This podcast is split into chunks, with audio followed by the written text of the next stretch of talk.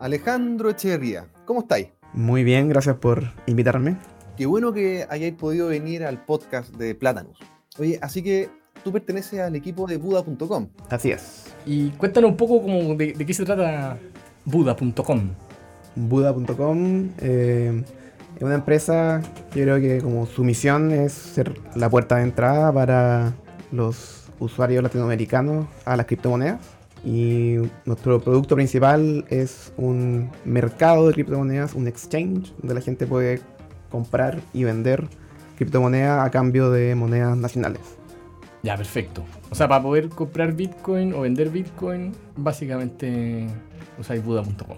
Claro, comprar, vender, también eh, tenemos una wallet, tú puedes guardar tus Bitcoin o tus Ether o tus Bitcoin Cash o tus Litecoin, son las cuatro criptomonedas que Bacán. avanzamos.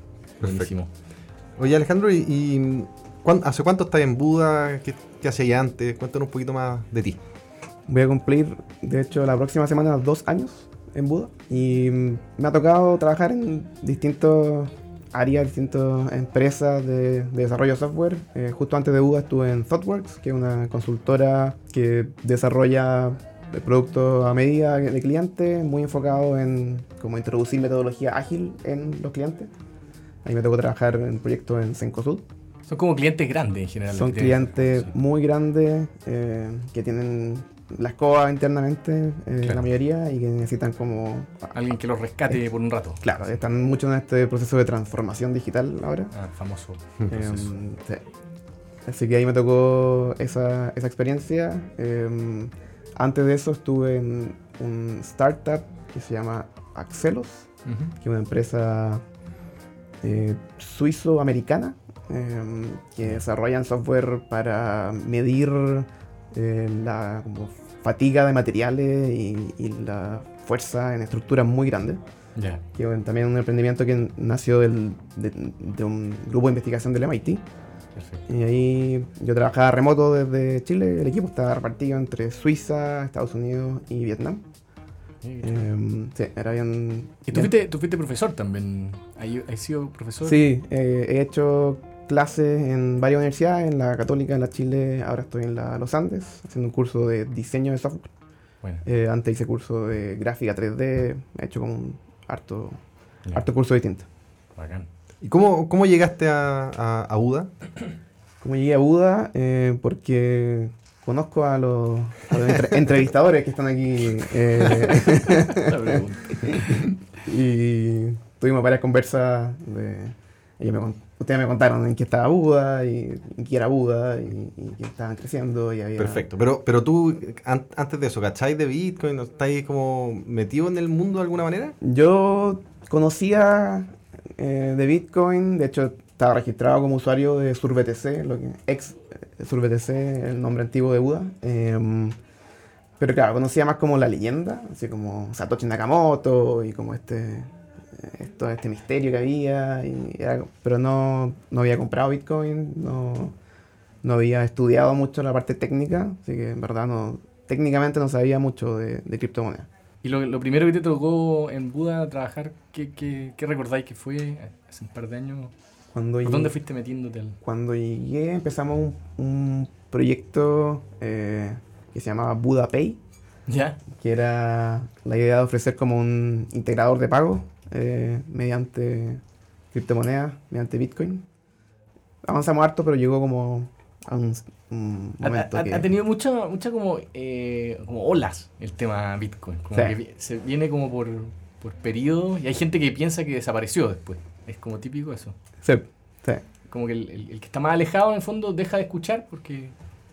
eh, no, no sé, no, no salieron más noticias. Claro, la, la última gran hora fue el 2017, a finales del 2017. Sí, po. Ahí tú estás acá en, No, en, en Buda? no, yo Ah, justo ya. llegué de- cuando estaba la ola como bajando. Ya. Como que en la bajada de la ola Claro. Eh, claro, y después yo creo que en estos dos años como que ha sido un periodo más tranquilo, como menos, con menos buzzwords de, de temas Bitcoin, como que, pero ha avanzado mucho la tecnología, como que han salido nuevos protocolos que se hacen sobre Bitcoin, como Lightning Network, entonces como que por debajo, como que más piolita, como que ha ido, ha ido creciendo el, el ecosistema Bitcoin. ¿Y, y, Buda cómo se va adaptando a, no sé, a, la, a la ola o, a de repente me imagino que empiezan a llegar distintos tipos de usuarios. Eh, ¿cómo, se, ¿Cómo se ha ido adaptando internamente UDA en, en ese sentido? Eh, es súper cambiante como este mundo, como que yo creo que tanto porque hay muchos usuarios nuevos que están aprendiendo, entonces tenemos que adaptarnos como a distintos como tipos de usuarios, como gente que no saben casi nada, gente que ya lleva algún tiempo, usuarios más expertos que hacen arbitraje, eh, entonces un poco tenemos eh, distintas eh, funcionalidades que apuntan a distintos tipos de usuarios. Tenemos una API que ciertos usuarios ocupan y se conectan y hacen sus bots. Eh, pero también tenemos una aplicación móvil como para hacer más fácil el uso. Entonces es muy eh, cambiante tanto por los usuarios como por la tecnología. Que, eh, el protocolo Bitcoin no cambia tanto, pero de repente hay un fork y hay que hacer algo al respecto y como decidir qué hacemos y si consideramos el fork o no. Eh, hay nuevas tecnologías como Lightning que nosotros hemos estado probando en Buda. Tú puedes El Buda fue como uno de los primeros exchanges del Del mundo, mundo. en probar en tener depósitos y retiros Lightning. Así es. Creo que fue el segundo, así, y por, y por muy poquito, como que hubo otro en Argentina, creo que fue antes. Semanas antes. Sí, eh, Sí. Claro, sí. ¿Y se ha usado, no? Se ha usado, eh, eh, no tanto todavía, como que todavía es un, está muy en beta la tecnología, eh, o sea, lleva dos años. eh, tenemos eh, internamente en la oficina tenemos una mini tiendita que se paga con, con Lightning, eh, si tenemos como usuarios propios en la oficina y algún porcentaje de usuarios lo, lo ocupa también como para su uso propio. eh, habrán salido como formas de comprar en Amazon con Lightning y distintas otras como Ahora, Amazon directamente no acepta los bitcoins, pero tienen, claro, existen como estos intermediarios que te ponen una extensión de Chrome, por ejemplo, Claro. y, y por detrás compran un gift card. Una gift card, claro. Sí, sí. Sí, como que todavía falta, claro, como a- adopción eh, de estos medios de pago, pero ha ido creciendo como... Sostenidamente. Los que, los que Sostenidamente, estamos sí. más metidos en, por lo menos yo que compré Bitcoin hace tiempo, como que se me hace eterno el tiempo de la espera de esta adopción. No sé si a ustedes les pasa. Pero- ¿Queréis que pase más rápido? Sí, se demora, se demora caleta. Pero, Pero, pero ¿qué, qué creéis que debiera pasar en, en un principio? O sea, ¿qué, qué es adopción? ¿Es que la, la gente compre en Amazon? es una súper buena pregunta, porque no, en realidad eh, sería loco que hoy día Amazon aceptara, eh, fallaría por otro lado esto. Como que no, no es lo que tiene que pasar al tiro. Claro, en el, bueno, en el amigo secreto, en el sorteo amigo secreto que Sí. tenemos nosotros, eh, pusimos, eh, aceptamos pagos con, Con Lightning. Con Lightning y con Bitcoin. Ya. Y, y el 0,000, de la gente pagó por eso. Igual pagaron. O sea, Claro, alguien pagó. alguien Claro, pagó. no es cero. Un par, varios pagaron y, y quedaron, quedaron contentos y funcionó. O sea, para ellos darse una sorpresa, una grata sorpresa que se acepte. eh, pero efectivamente, eh, eh, muy, poca, muy poca la gente. O sea, para las cosas que todavía es más o, o es igualmente fácil sacar la tarjeta de crédito y pagar, no, no- tal vez no tiene mucho sentido. Claro. Claro. Pero sí van creciendo, sí van haciendo cosas nuevas, ¿cachai? Como, Sí. como lo de la tiendita acá, que, que no se podría haber hecho de otro modo. Claro. Entonces yo creo que como todas estas tecnologías como media revolucionarias un poquito, se demoran harto tiempo. O sea, Internet también como una cosa que partió en los 70 y como que muy de a poco. Claro, como una industria que se tiene que ir creando. Sí, es una plataforma como base que en verdad requiere como toda una construcción que estamos recién partiendo como la Claro. capa 2 y como que nos quedan muchas capas por arriba. Es increíble como, como- o sea, tengo la sensación de que hay que destruir para construir acá, o sea, en el sentido de que eh, como que el camino que estaba llevando todo el sistema de plata, toda la, eh, la industria financiera, to- toda la manera de tener eh, los- las distintas monedas de los distintos países almacenadas en sistemas, o sea, cuando- con lo digital se, hay problemas graves. Y, y Bitcoin tiene como que volver atrás, y, eh, decir como ya, partamos de cero, Claro. la construcción de una nueva moneda que es la que se puede tener realmente digitalmente. Claro. Entonces, eso Sí.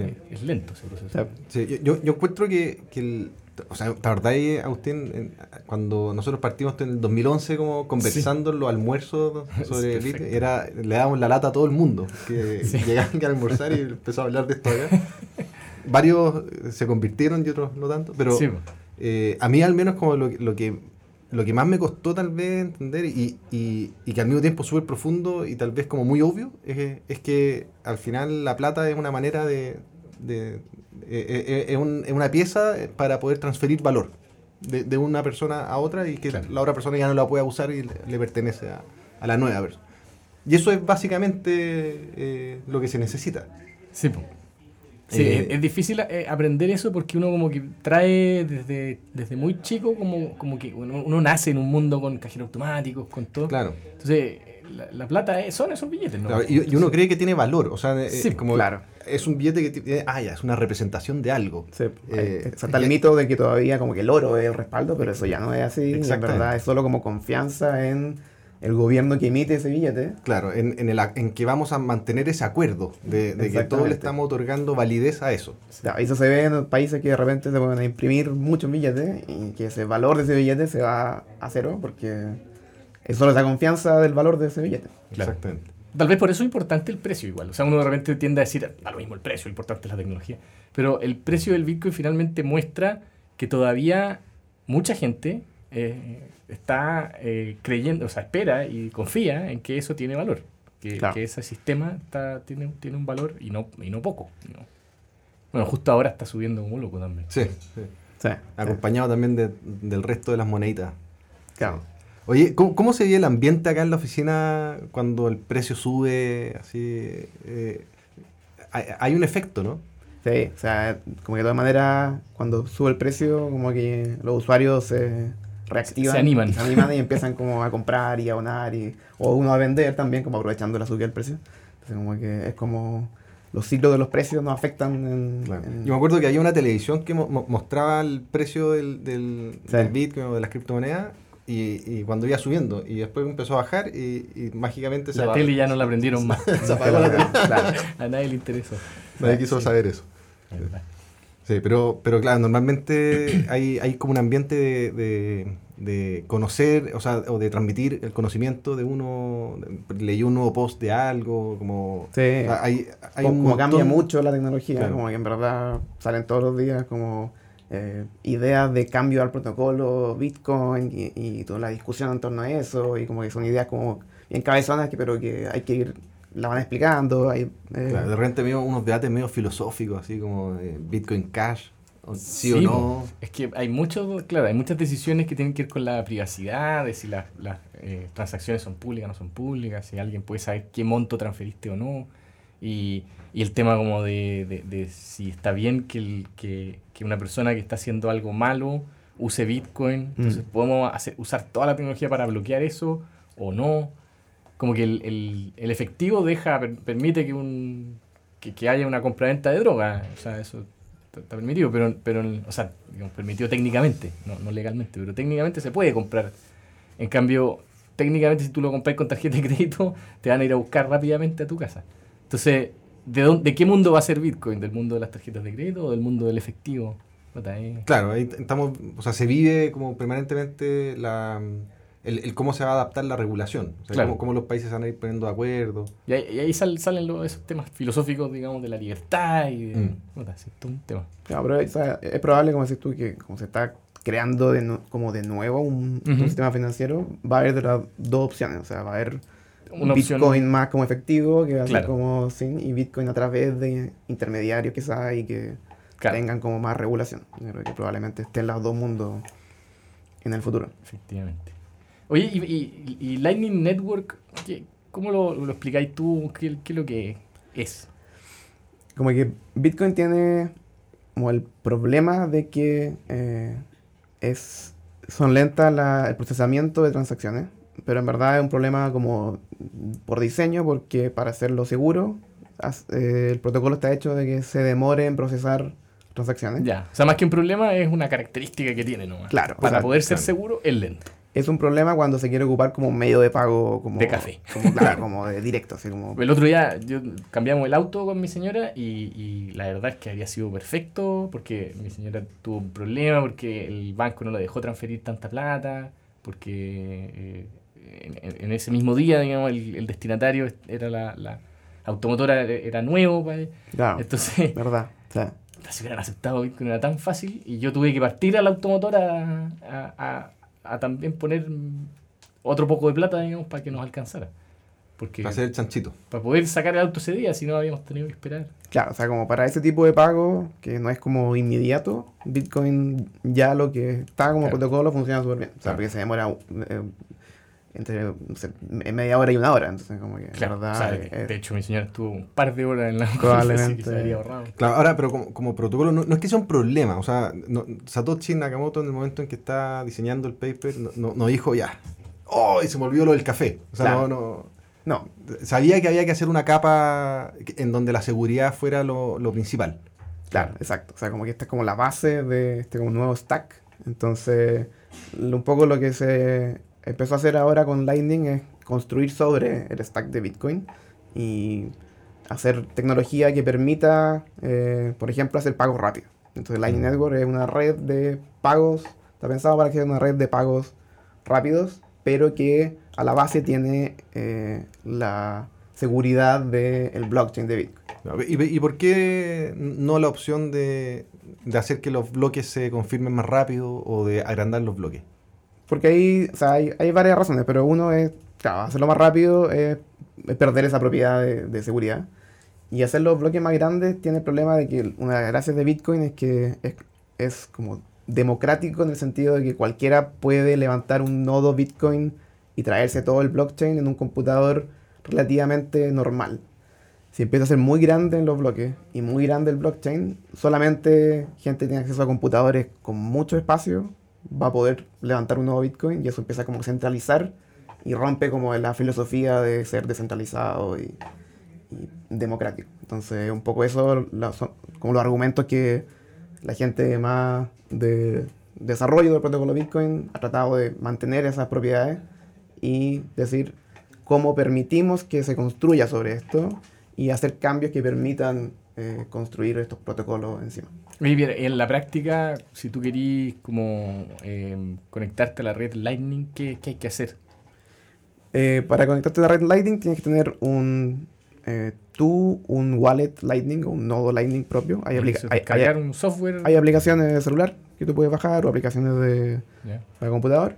Eh, y un poco funciona la red armando canales con otras personas Ya. que a su vez se conectan con otras personas y así como que uno puede llegar a cualquier persona del mundo a través de esa como conexión y uno va como que financia estos canales de, de pago, prefinancia, Ujú. eh, con fondos que están en el blockchain de Bitcoin. Entonces, Ya. Eso es lo que le asegura que efectivamente son fondos Bitcoin asegurados por, por el protocolo Bitcoin y tú después vas simplemente como cambiando el balance interno entre las personas.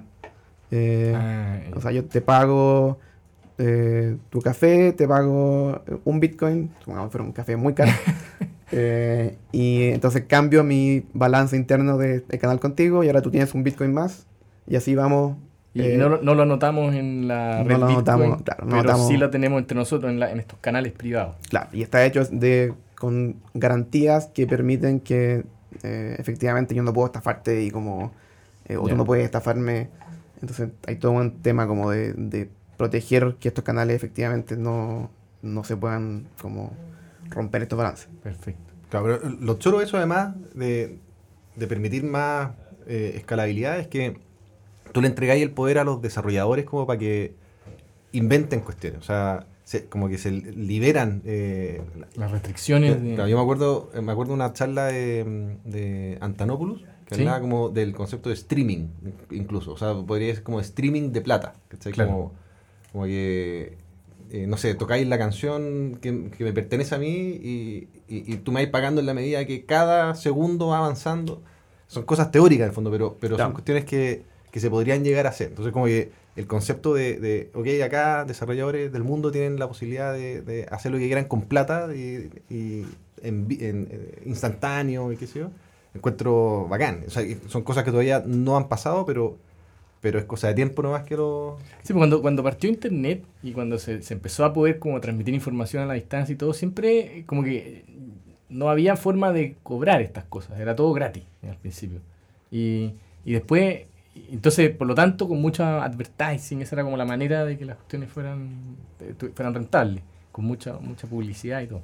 Y después, eh, están em- empiezan a ver esta, como esta lógica de tarjetas de crédito, que es como que me cobran sin que yo, eh, el fondo como por detrás, digamos, o puros cobros mensuales, en que me sacan plata de mi tarjeta de crédito. Y es toda una lógica que nace por lo que hay disponible en tecnología. Y, y tal vez si que hubiera existido Bitcoin en ese momento, esto sería muy distinto. O sea, sería como que tú, mientras vais navegando, Claro. pagando un poquitito, o Sí. quizás cómo. Y, y tal vez vamos para allá, para, para algo que al final a la, la gente se estresa un poco porque dice, no, pero estás cobrando todo el rato. Pero a lo mejor es, es más justo y más agradable eh, navegar Claro. sin eso. O sea, yo YouTube ya no lo aguanto ya. Es apestoso. O sea, ads y como, por favor, contrata eh, YouTube Music, YouTube Movies, Claro. como que... Claro, y, y- y tampoco quiero contratar esa cuestión, no quiero estar pagando mensualmente si a lo mejor no lo voy a usar. Entonces sería bacán que yo cada vez que vea un video, ya, cóbrame 10 pesos. Claro. Claro. Inclu- o sea, Vamos inclu- rellenando. como incluso más allá de eso, aunque no, no pasemos a esa modalidad como de micropago, eh, pensar que lo que tenemos ahora, que es la tarjeta de crédito, que uno como que pasa su número secreto Esa es más loca. a, hay. a todos los intermediarios que Sí. se le ocurre. Claro. Entonces eso no tiene ningún sentido. Como que en verdad, claro, como decías tú, eso es solamente porque era el sistema que había y como que De los almacenes. fue como digamos, adaptamos esto, pero ahora hay filtraciones de tarjeta de crédito muy seguido. Como Claro. que en verdad es insostenible ese sistema de Sí. confiar en terceros que pueden equivocarse. Muchas veces Claro. no es por mala intención, pero se equivocan y dejan su base de datos de tarjeta de crédito abierta y Claro. los hackers se la llevan. Es súper loco que para pagar yo tenga que mostrarte algo, para pagarte, te tengo que mostrar algo que tú por el hecho de verlo, digamos, ya podís también pagarle a otro con mi medio de pago. Es una locura. Sí, ahora, en la defensa de los, de los emisores de tarjeta de crédito, eh, ahora igual tú ya puedes tener en el- la, el- la tarjeta en el celular y, y Una- por contacto y, y qué sé yo, y con...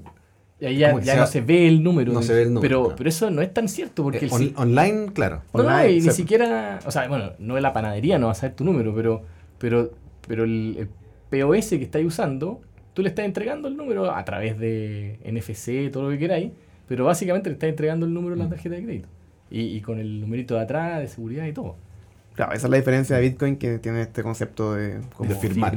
llave pública y privada y la privada es algo que tú nunca entregas. Y como Claro. que si lo entregas, perdiste esos fondos. Entonces, Claro. como que- Claro. Oye, y, la- y- y esto también implica que las personas eh, cambien su manera de, de entender la, su- la seguridad de su plata. O sea, eh, acá uno en el banco tiene un numerito y si es que ese número baja por razones raras, el banco te, da, a- te debiera compensar. claro. Eh, pero aquí hay una tendencia, al menos yo he escuchado mucho, como gente dice, este es tu propio banco. Sí. Como que tú vas a tener tu banco en tu closet más o menos guardado, no sé.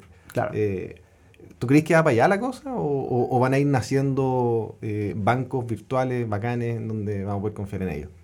Yo creo que van a estar las dos modalidades. O sea, como que el problema de ser tu propio banco es que tienes la responsabilidad de tu propio banco de que eh, tú, o sea, si es que falla algo, perdiste la plata porque tú tienes, el blockchain es irreversible y entonces yo creo que es- van a existir, tienen que existir como eh, algún grado intermediario para facilitar la, la experiencia de, de uso. eh, pero también va a estar la opción, si tú quieres, de ser tu propio banco. Como que yo creo que eso es lo que un poco la promesa de Bitcoin es. Ya, como el mail. O sea, en el, en el- fondo tú tienes la opción de montar tu propio opción, servidor de claro. mail que quizás el 0,1% de la gente lo, Claro. lo, lo- lo hace, pero, pero el hecho de tener la opción eh, da un montón de respaldo. Y de, O sea, eso hace que hoy día cualquier persona, ruso, chino, cualquiera tiene mail. O sea, Claro. la verdad es que cualquier, cualquier negocio que quiera hacer en el mundo siempre vaya a hacerlo vía mail.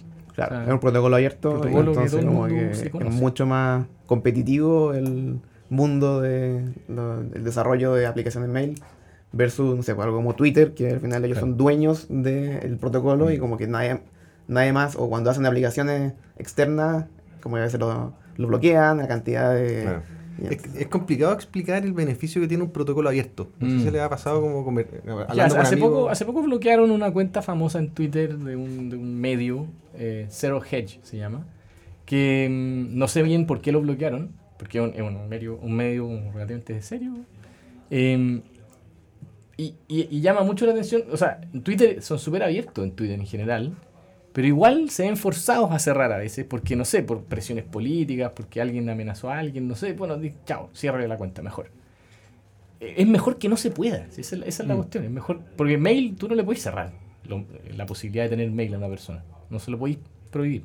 Así Claro. como tampoco le podéis prohibir respirar. No sé, hay cosas que no, como que no se pueden prohibir nomás. Pero cuando se puede prohibir, entonces pasa. Alguien- alguien ejecuta lo, alguien lo va a usar. Sí. Claro. Sí. Lo, lo que yo me dado cuenta también, es que- y, y- y tal vez lo aprendí un poco gracias a Bitcoin, es que eh, como que uno de repente tiende a, a dividir el mundo entre bueno y malo y se compra un poco este cuento de que los gringos son los buenos, no sé, ellos como que hacen las películas, entonces deben ser los buenos. y, y entonces cuando uno empieza a cachar que no, no sé, pues tal vez si tú eres eh, Corea del Norte, eh, que ya dije Corea del Norte, ya todos tenemos en la mente malo. Eh, tal, al- tal vez no son malos, po. tal vez el, el- el est- Estados Unidos está siendo muy opresor contra ellos. Entonces, ¿por qué se puede...? eh, y efectivamente Estados Unidos le, bloquea el SWIFT, la posibilidad de mandar plata al extranjero. Y se lo bloquea nomás.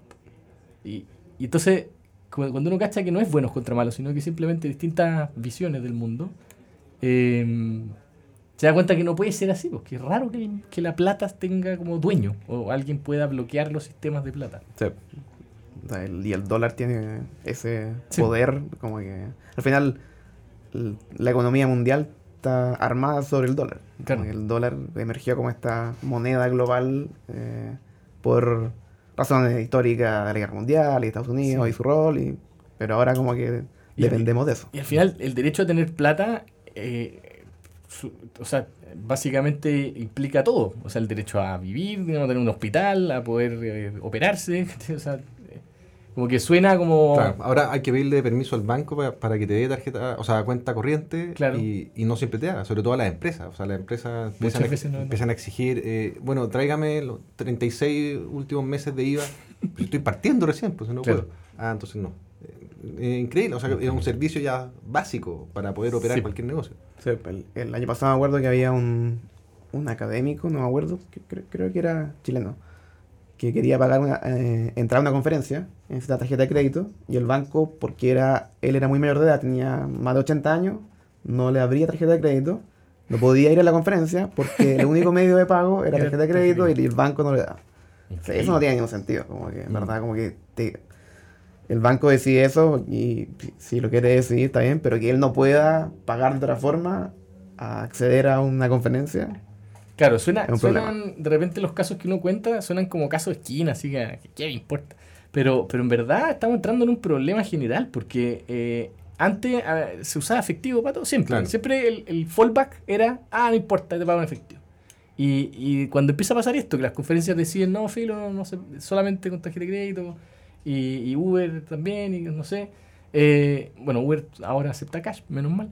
Pero, pero empieza a pasar que, claro, te caes fuera de cuestiones. Y Pero dan ganas de avanzar también a, a- hacia lo digital, pues hacia es lo digital. más, sí, pues es lo más práctico. Mm. Entonces, Claro, pero- ahora como que la plata la, la tienen controlada, lo- la van a empezar a controlar los bancos realmente. Exactamente. Sí, Y bueno, y pasa que eh, antes, claro, tú tenías el límite físico. Entonces, si tú le debías eh, Luca a tu amigo que vive en Argentina, tú dices, bueno, no, tendré que esperar a que yo viaje o él viaje Claro. para acá para pasarle este billetito que le, le- le- Claro. le pertenece a él.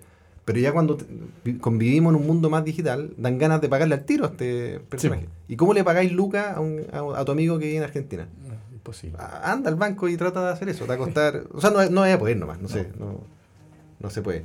No, yo, yo me acuerdo cuando. entonces, lo- otro recuerdo del amigo secreto, eh, que eh, Google paga. por, por- Nosotros teníamos aviso, entonces Google te paga por los clics, qué sé yo, y nos llegaba un cheque. Y nos llegó un cheque una vez de 50 dólares. Entonces fuimos al, al BCI y preguntar, "Oye, ¿cómo hacemos para cobrar este cheque? Porque es un cheque con- de gringo, o sea, de, de un banco gringo. Ah, sí, em, cuesta 100 dólares cobrar el cheque.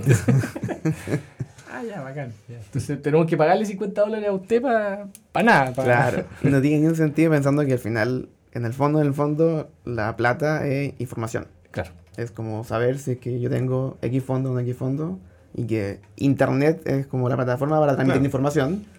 Pero, Sí. pero es, es volviendo a lo otro. O sea, Google tenía 100 dólares y ahora dice yo no yo quiero pasarle estos 100 dólares a eh, Agustín. Eh, listo, quiero hacer ese cambio nomás. Quiero, Sí. quiero, quiero cambiar. Sí. ¿Dónde y- anotamos eso? Y todas las faramayas que existen actualmente en los bancos, eso, es para eso. Es para Sí. decir ya, no le pertenece más a Google, ahora le pertenece a Agustín y que todo el mundo sepa que es, que es así. Claro. Si uno piensa, el sistema como actual es mucho más enredado de entender, yo creo, que Bitcoin. Porque Bitcoin es, o sea, hay una base de datos centralizada donde ahí dice qué, qué es lo que tiene cada uno. Y el, el sistema tradicional eh, son un montón de bases de datos de distintos bancos que No, se sincronizan. tarjeta de Vaya a crédito uno y, cómo. y- y que se pagan con distintos tiempos. Sí, y, o sea, Se genera esa Sí, plata. de Sí, ahora, ahora me, me tocó ver una cuenta de banco eh, en Estados Unidos. Eh, O sea, en- entrar como a, a una cuenta en Estados Unidos. Así como uno entra en la página del Banco de Chile, ya. Ujú. Claro.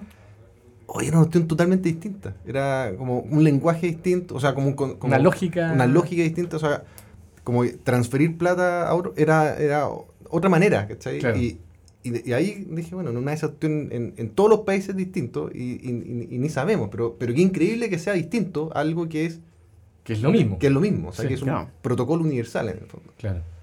O sea, ahí uno se va dando cuenta de, de- de lo, de lo bueno que viene esto de, como de Esta unificación. Sí. Sí. Yo me acuerdo un, un- la otra vez un, un senador gringo estaba hablando, porque en general el debate en contra de las criptomonedas vi- viene muy del, del lado como de, de decir que esta cuestión es para lavado de dinero, para tráfico de armas, Sí. para, para pura cuestiones malas.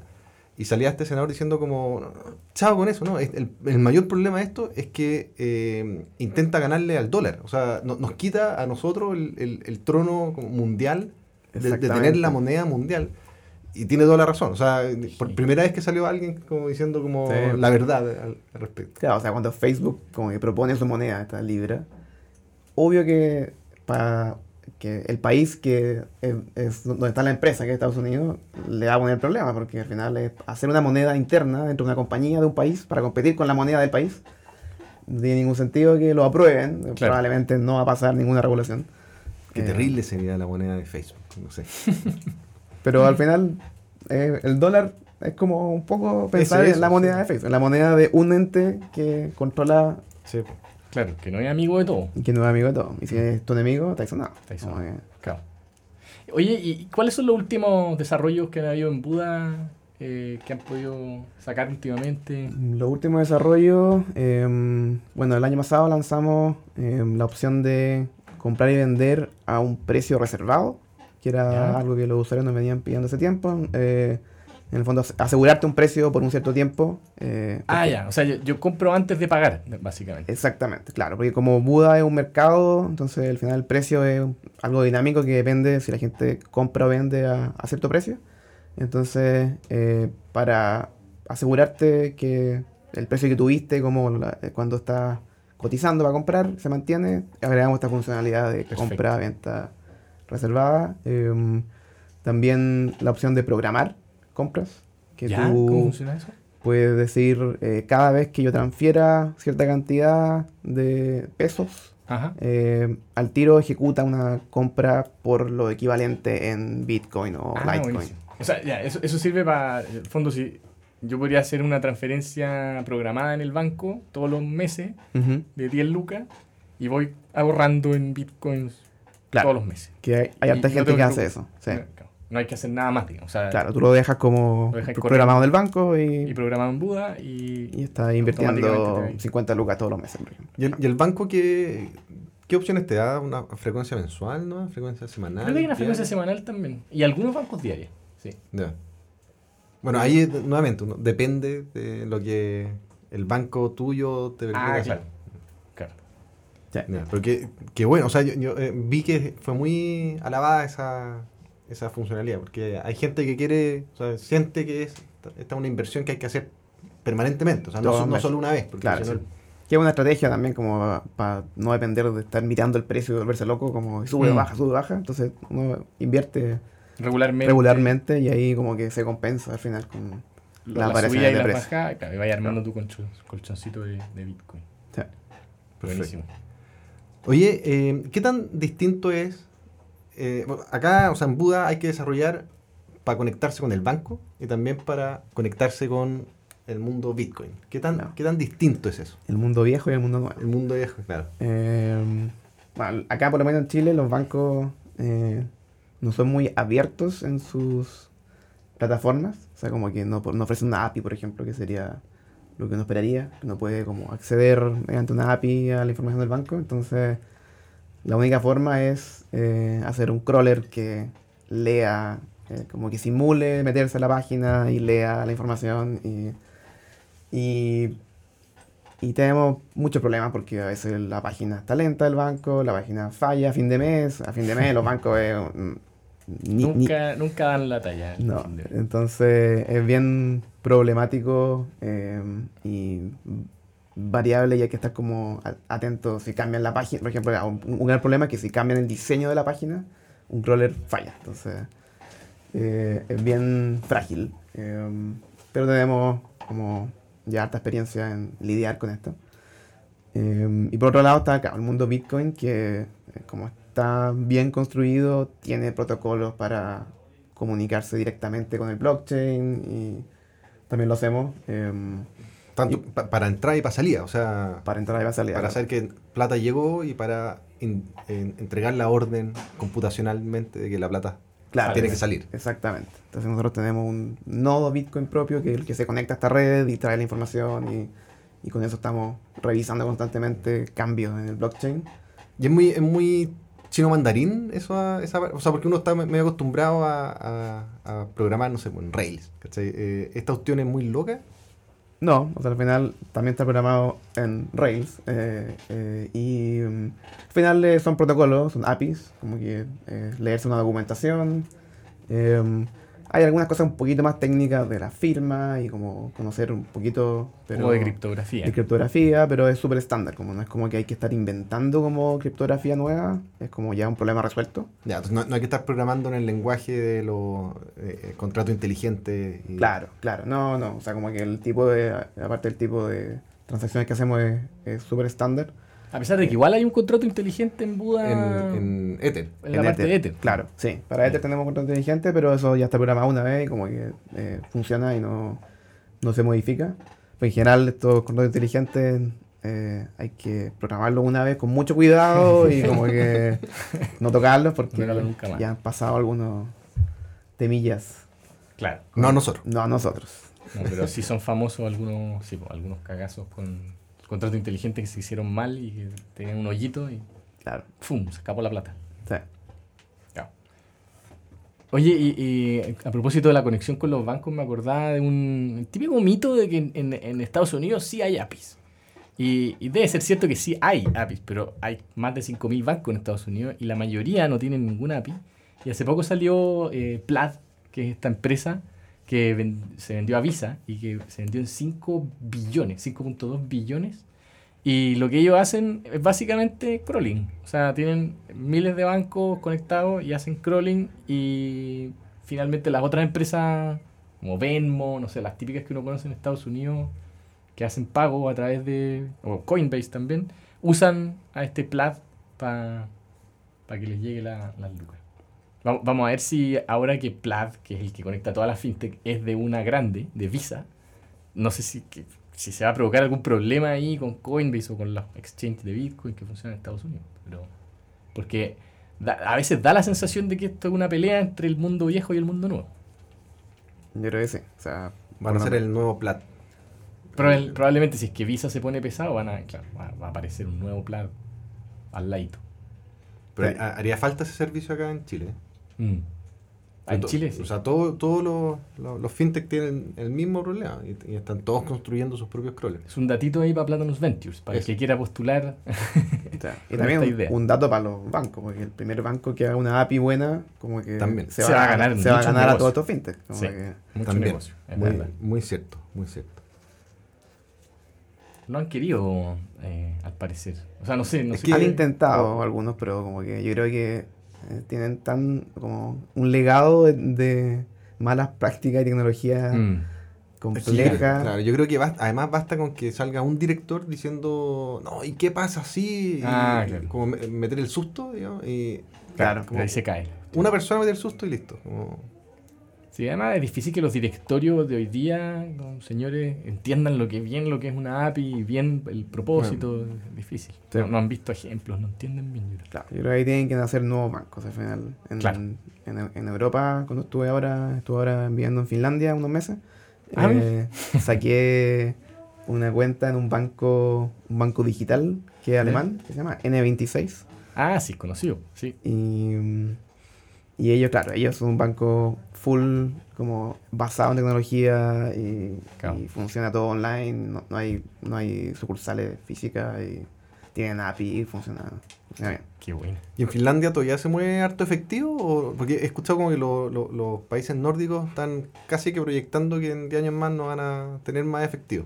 Sí, eh, eh, Suecia está súper fuerte en eliminar el efectivo. Finlandia, yo creo que todavía se mueve como, como Chile, como que. O sea, todas Como- partes- en todas partes se puede pagar con tarjeta, pero el efectivo está todavía vivo. Como el Chile de Santiago, probablemente. Porque yo creo que en regiones, así, el efectivo sigue para todos lados. Como Santiago. sí, sí. Y como tal vez Santiago Oriente, no sé. Porque hay, hay mucho todavía de gente. Yo sé que hay gente, mucha, mucha gente que recibe su plata en la cuenta RUT y lo primero que hace es ir sacar toda la platita del cajero. Así se le paga una vez 300 pesos y listo. Porque cada vez que giran les, les cobran. Mm. Entonces. Oye Alejandro, pero ¿ustedes están abiertos a alguna postulación? ¿Alguien que quiera trabajar en Buda o no? Sí, sí. ¿Qué tipo de, de ingeniero o ingeniera te imagináis? Eh, o sea, ¿Es- como que ¿Es recién salido? Sí, estamos buscando un poquito de todo, como que estamos bien abiertos. Eh, recién salido puede ser, de todas maneras. Más que nada, y como que nos estamos buscando como especialistas en tecnología. Nosotros trabajamos con Ruby on Rails, pero... Se aprende. Se aprende, la verdad. O sea, yo no había programado en Ruby on Rails hasta que trabajé en, en Buda y, y, y hay mucha expertise acá, entonces en, como compartimos oficina con Latanus. Claro. Y, pero, y- pero ¿qué tanto hay que cachar de criptomonedas? La verdad, nada. O sea, como les contaba yo al principio, no sabía mucho más allá de cómo que existían. Eh, no, claro, como no, no tenemos una criptomoneda propia o estamos haciendo contratos inteligentes, al final vamos aprendiendo y, y hay, o sea, los que se sumen van a aprender la parte como más operativa, de con hacer blockchain y eso, pero es algo muy aprendible y eh, no, no se requiere como experiencia en criptografía muy sofisticada. para- Ya, o sea, de básicamente ser una persona inteligente, capaz y simpático. Eso. Motivado, con ganas de aprender. Y... Buenísimo. Y que le interese como el, el- el mundillo como cripto, de criptomonedas, o sea, porque acá se habla mucho eso, encuentro yo, Sí, como- como sí. hay mucha conversa, o sea, el, el que quiere como estar en, en la cresta de la ola en ese sentido, yo creo que es un muy buen lugar. de todas ¿Dó- maneras. ¿Dónde entra el, el que quiera postular? Eh, puede ir al sitio de buda.com eh, y buscar el link trabaja en buda.com. Ajá. eh, y ahí está la explicación de- del proceso. Hay como un pequeño challenge que le, le pedimos al- a los postulantes. Ah, ya. Un, un- Un proof of work. un mini acertijo. Claro, un mini acertijo como que es un guiño como a tema de... Ahí Bitcoin. empieza, ahí empieza la mentira de que cualquiera podía postular, entonces. No, no- no era tan así, pero Claro, ahí- Cualquiera puede El que- intent- intentar intentarlo. postular. Ya. Exactamente. Ya, perfecto. Buena. Buenísimo. Ya, po. Ya, muchas gracias. Gracias a ustedes. Nos vemos.